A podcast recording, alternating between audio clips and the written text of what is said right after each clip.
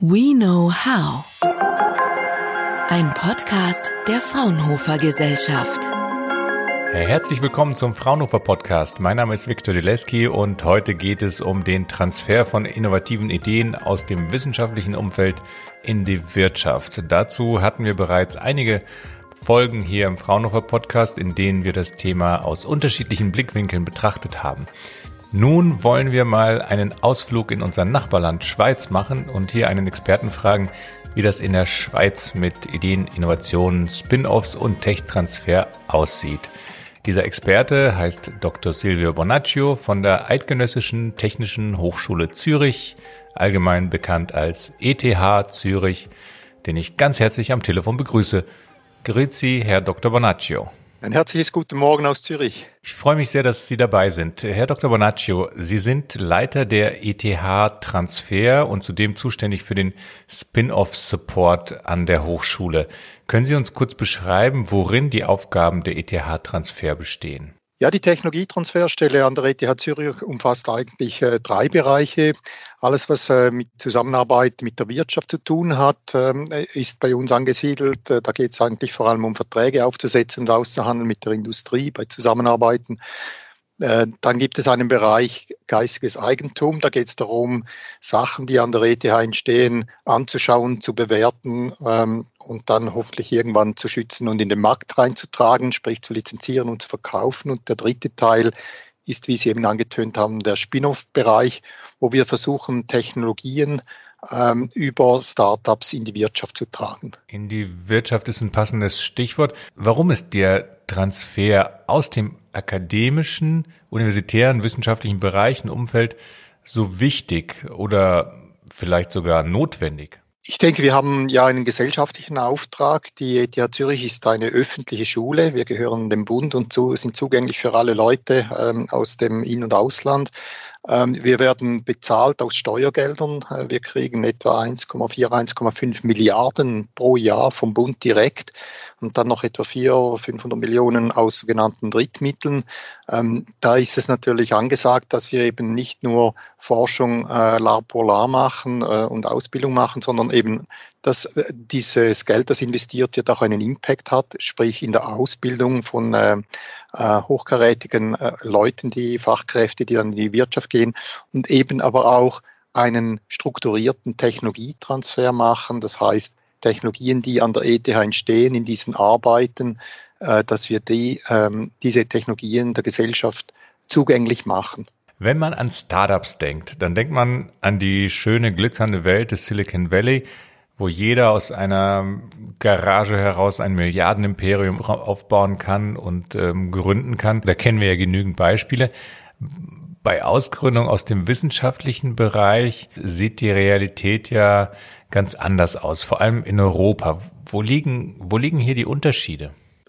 Ja, also vielleicht äh, eine kurze Antwort auf die Anspielung mit Silicon Valley.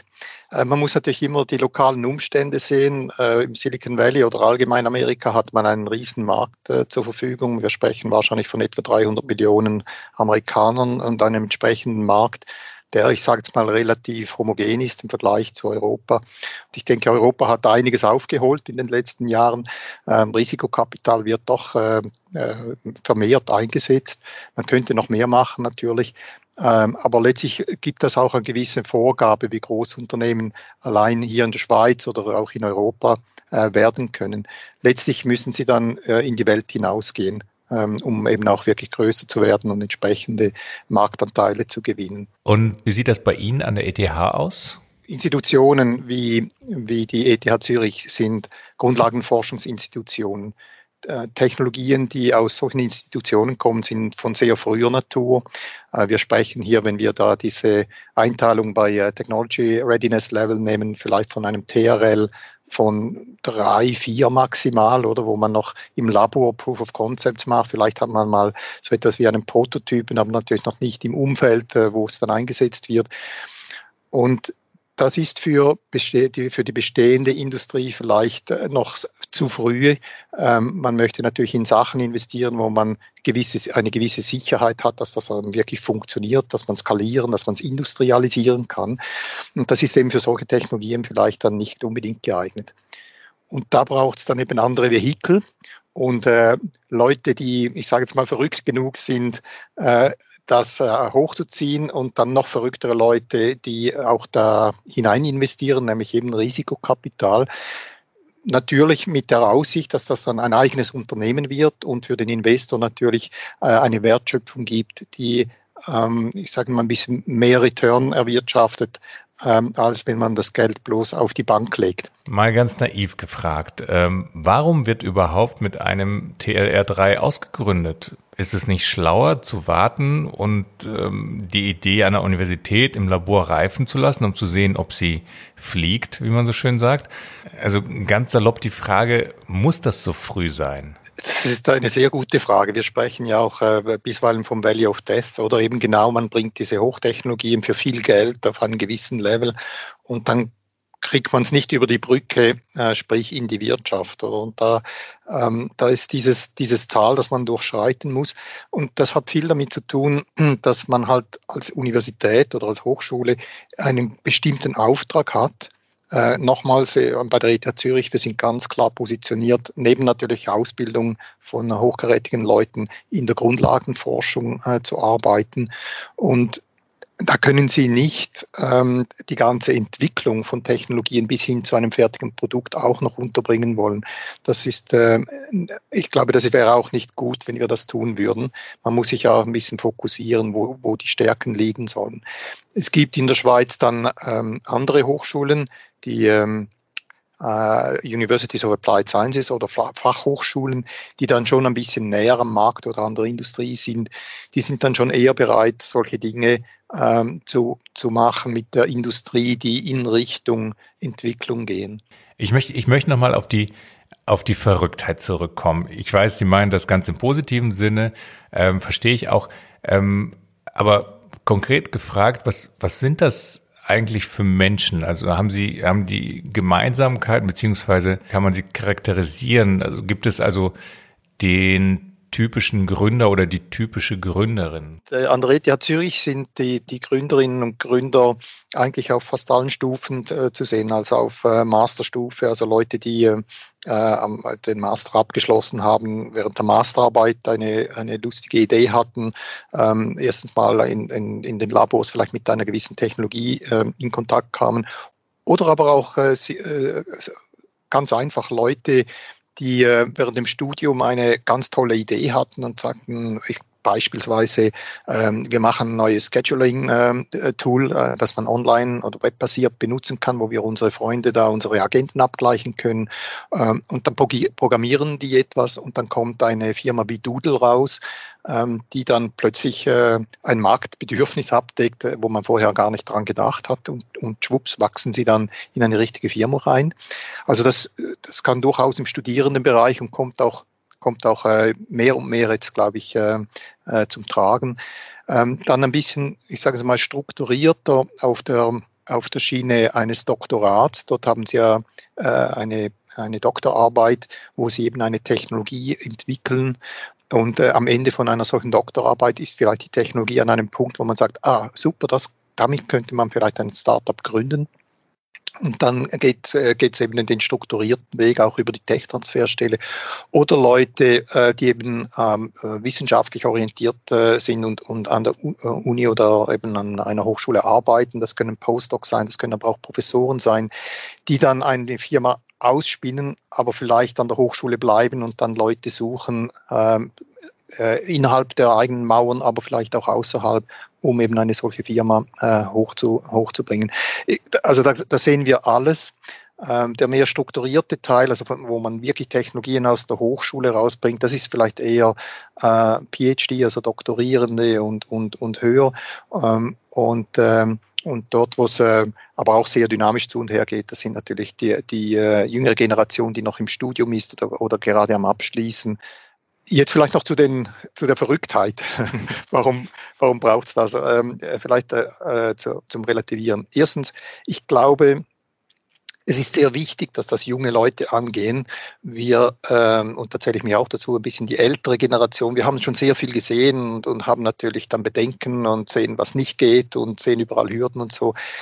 Da braucht es eine gesunde Naivität, äh, eine gewisse gesunde Unwissenheit, wo man sagt, hey, nee, äh, das ist eine super coole Sache, das ziehen wir jetzt durch. Oder diese Dynamik, dieser Drive, ähm, das bringen vor allem eben jüngere Leute dann auf die Schiene. Und äh, es braucht dann schon ein bisschen die Weisheit noch im Hintergrund und eben das Kapital, das dann auch da investiert wird. Mhm. Ähm, was haben die jungen Leute davon? Ich denke, wenn sie heute mit dem, mit der großen Unterstützung, die sie überall finden, an den Hochschulen, Stiftungen äh, von, äh, von, vom Government, also vom Bund oder so, ähm, mit äh, Geldern, Coaching, ähm, äh, Advices, Legal und alles, äh, da haben sie eine wirklich große Unterstützung. Ähm, sie müssen vor allem halt ihre Seele und ihre Zeit einbringen als junger Mensch. Und der Return ist eine unglaubliche Erfahrung, die wahrscheinlich besser ist als jedes MBA, das sie vielleicht äh, dann oder später äh, machen würden. Das ist eine, eine Erfahrung, die sie fürs Leben äh, prägt und ihnen wahnsinnig viel natürlich mitbringt, weil sie sind dann nicht eingepfercht in einer in, äh, in, einer, äh, in einem Job, wenn Sie so wollen, sondern sie machen querbeet alles. Und das ist natürlich super spannend, vor allem in, in jungen Jahren, um, äh, um so eine erste Stufe zu machen. Ein bisschen Verrücktheit müssen ja auch die Investoren haben, nicht wahr? Wenn sie in einem sehr frühen Stadium, Sie haben es ja gesagt, TLR3 manchmal, in ein Unternehmen investieren, aber sie haben natürlich auch ihre Auswahlkriterien. Wie sieht es mit den Auswahlkriterien der Gründer wiederum aus? Also was brauchen sie? Brauchen sie einen Geldgeber, der das Team in Ruhe lässt und einfach Geld reinpumpt in ein Unternehmen oder eher einen Investor mit ähm, ja, guten Branchenkenntnissen oder vielleicht sogar Fachkenntnissen, der ähm, zum Teil des Teams wird und ähm, es ja auf dem gesamten Weg begleitet. Ja, also wünschenswert ist natürlich das Zweite, das sogenannte Smart Money, das dann mit dem, mit dem äh, Cash gewissermaßen äh, dazukommt wenn Sie erfahrene Leute im Hintergrund haben, ähm, es geht ja nicht nur um zu zeigen, wie man ein Business aufzieht, sondern es geht auch darum, eben Türen zu öffnen oder die Leute, die eine Firma starten, die haben typischerweise noch nicht dieses ausgeprägte Netzwerk. Sie verstehen vielleicht noch nicht, wie die Industrie funktioniert, welches Businessmodell ähm, äh, ähm, erfolgsversprechend ist in einem äh, gewissen Industrie-Vertical. Und da hilft es natürlich enorm, wenn nicht nur jemand sagt, hey, mir gefällt deine Nase, ich gebe dir darum ein bisschen Geld, sondern sagt, mir gefällt deine Nase und ich führe dich äh, nicht an der Nase herum, sondern ich führe deine Nase äh, zur Tür, wo du anklopfen kannst und einen Schritt weiter kommst das ist schon enorm hilfreich. Abschließende Frage, Herr Dr. Bonaccio. Sie haben ja nun in Ihrer Laufbahn schon sehr viele Gründerinnen und Gründer betreut und beraten und begleitet. Welche, welche Ratschläge haben Sie an die Gründer? Da gibt es ja die berühmten Parolen wie The penalty is for not trying oder fail fast. Ähm, was, was ich mache, sind nicht so Kalenderspruchtipps, sondern eher in Richtung, welche Grundvoraussetzungen sollten Gründerinnen und Gründer erfüllen, um erfolgreich zu sein und, und wie, wie bringen Sie es denen bei, was, was für sie wichtig ist? Das Wichtigste, dass man, dass man äh, einen, eine Failure verhindern kann. Aber ein Faktor, ähm, der sicher immer, immer zählt, das ist das Team, das sind die Leute, die das auf die Schiene bringen sollen. Und, und da können Sie vielleicht am Anfang schon ein bisschen schauen, ähm, was sind das für Leute ähm, und, und wenn Sie nicht alle Kompetenzen haben, sind Sie bereit, eben auch äh, andere mit aufzunehmen, sind Sie bereit, ein Team zu formen. Ich glaube, meine beste Empfehlung ist, schauen Sie, dass Sie nicht ganz äh, einsam und allein das aufziehen müssen. Das ist ultra hart. Ähm, Sie gehen ganz sicher durch diverse Täler und diese können sehr tief sein und dann bietet sich an, dass sie halt gute Freunde haben, ähm, Leute, die mit ihnen eben ähm, äh, so, so uh, Brothers in Arms sind und, und, und diese ganze ähm, diese ganze Zeit dann auch zusammen mitmachen. Also Team, die Leute, das ist für mich, glaube ich, das Ultimative. Und wenn ich Investoren schaue, insbesondere Business Angel, Technologie muss stimmen, äh, das Produkt, der, der, der Nutzen für ähm, die Kunden, aber viele Leute investieren in ein Team und sagen, wenn es irgendjemand schafft, dann sind es diese Leute. Fraunhofer. We know how.